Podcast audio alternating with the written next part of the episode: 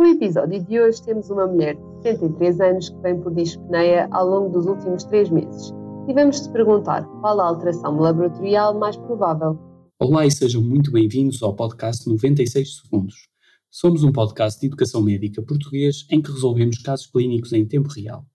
Não se esqueçam de visitar o site medaprentis.com onde temos uma explicação mais completa deste caso, assim como muitos conselhos de preparação para a PNA.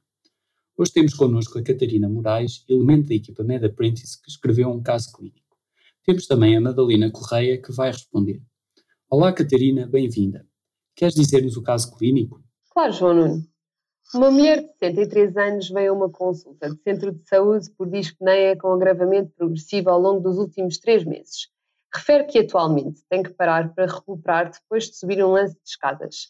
Associadamente, tem um aumento da frequência das micções durante a noite, cerca de 4, 5 vezes, e edema dos membros inferiores vespertino. Nega febre, tosse, toracalgia ou perda ponderal. A doente tem adicionalmente cefaleias holocranianas diárias, com 6 meses de evolução, para as quais toma vários ibuprofenos por dia. E recentemente tem tido dificuldade em ouvir chamadas telefónicas. Tem história conhecida de tabagismo crónico não ativo, cerca de 20 unidades de massa ao ano, e bebe uma cerveja por dia. Ao exame objetivo, confirma-se a presença de edema dos membros inferiores. Analiticamente, hemoglobina de 15, leucócitos de 7 mil, plaquetas de 300 mil, creatinina de 0,7, ureia de 15, cálcio corrigido para albumina de 9,0 e TSH de 1. Uma ecografia transtorácica revela uma fração de injeção do ventrículo esquerdo de 50%, sem disfunção cistodiastólica. Uma cintigrafia óssea revela uma hipercaptação a nível dos ossos da calote craniana e ainda de algumas vértebras e da escápula esquerda. Considerando a patologia subjacente a esta síndrome clínica, qual dos seguintes parâmetros laboratoriais mais provavelmente se encontra elevado?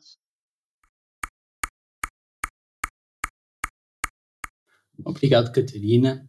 Aproveito este momento para convidar os nossos ouvintes a fazerem uma pausa no podcast e a discutirem de uma forma ativa este caso clínico com alguém ou tentarem vocês próprios chegar à resposta certa. Tentem uh, formar o raciocínio mais rápido que consigam para conseguir che chegar a uma hipótese de resposta que considerem correta. Nesse sentido, temos connosco a Madalena. Madalena, bem-vinda.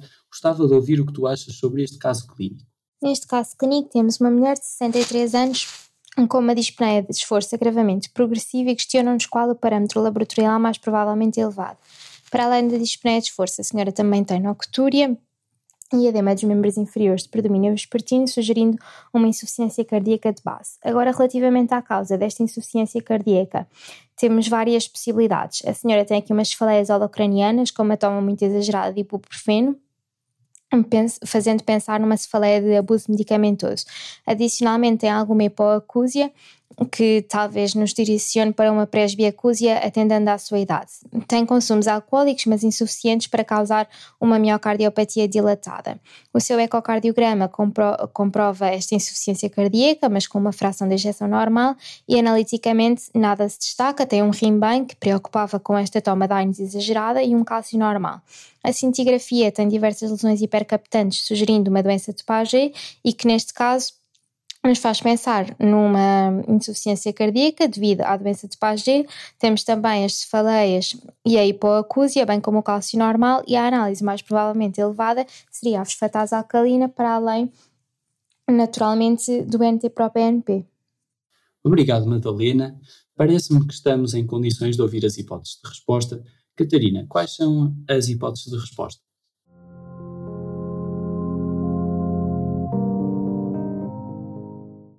Hipótese A, gama-GT. Hipótese B, sódio. Hipótese C, pico monoclonal na zona gama na eletroforese de proteínas. Hipótese D, fosfatase alcalina. Hipótese E, PTHRP.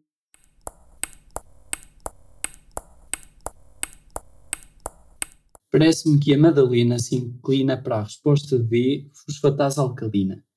Catarina, qual é a resposta certa? A resposta certa é, efetivamente, a resposta D, fosfatase alcalina. Em primeiro lugar, o que seria importante neste caso clínico era reconhecer a apresentação clínica de uma insuficiência cardíaca. Esta doença apresenta dispneia para esforços, nictúria e edemas vespertinos que são muito sugestivos desta síndrome clínica. Exatamente. Eu acho que reconhecer uma insuficiência cardíaca é importante para a PNA e para a vida clínica. E perante uma insuficiência cardíaca, podemos pensar em várias causas. Um conceito interessante desta pergunta parece-me é que a insuficiência cardíaca não eh, pode não ser mesmo cardíaca, não é, Catarina? É, exatamente. Nesta doente temos uma ecografia que mostra que não há disfunção sistólica e temos ainda várias manifestações clínicas que nos apontam para uma causa extracardíaca de insuficiência cardíaca de alto débito, isto é, com um aumento de, das necessidades que o coração não está a conseguir compensar.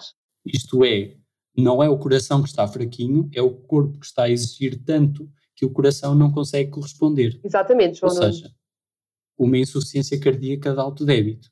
E perante estes quadros, pensamos em várias causas, nomeadamente anemia, hipertiroidismo, fístulas arteriovenosas, gravidez, em que temos um bebê a, a, que necessita de sangue, mais sangue que o coração tem de bombear, beriberi e doença de Paget. Exatamente. E entre essas causas de insuficiência cardíaca de alto débito, achas que conseguíamos enquadrar a hipoacúsia e estas cefaleias holocranianas refratárias à medicação? Uh, vamos ver os sintomas que ele tinha.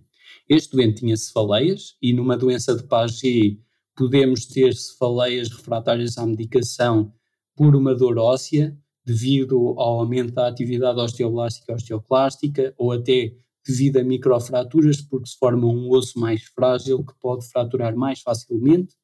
Também temos perda auditiva, que pode ser quer por compressão dos nervos cranianos, porque o osso se torna mais espesso, quer por alterações ósseas ao nível da cóclea. E depois temos um cintigrama com fosfonatos que marcam a atividade osteoblástica, que revelam um aumento da captação localizada a certos ossos, ou seja, temos um aumento da atividade osteoblástica, ao nível da escápula, ao nível dos ossos do crânio e ao nível das vértebras. Tudo isto sugere uma doença de Paget, em que temos um aumento da vascularização óssea, que vai levar a uma diminuição da resistência vascular periférica e assim a um aumento do débito cardíaco. Não é, Catarina? É isso mesmo, João Nuno. Podemos ainda excluir as restantes causas de insuficiência cardíaca de alto débito que tu mencionaste. Uh, por exemplo, a anemia, neste caso, não seria de considerar, visto que a doente tem uma hemoglobina de 15, também não apresenta clínica de patologia tiroideia e tem uma TSH normal, e também não há nada na pergunta que nos eh, sugira assim um déficit nutricional. Pois. Pensando numa das respostas alternativas, que era a de um pico na zona gama da eletroforese, por que é que isto não é um mieloma múltiplo?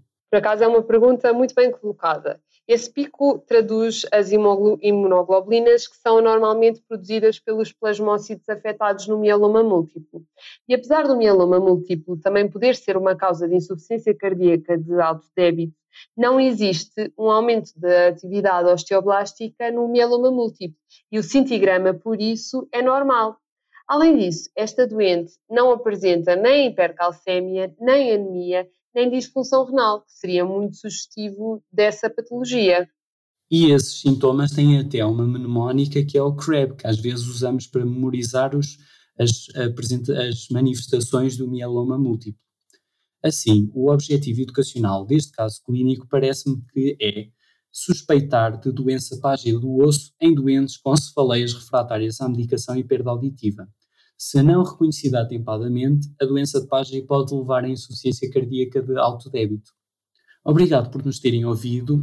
Convido-vos uh, mais uma vez a visitarem a explicação mais completa do caso em medapprentice.com.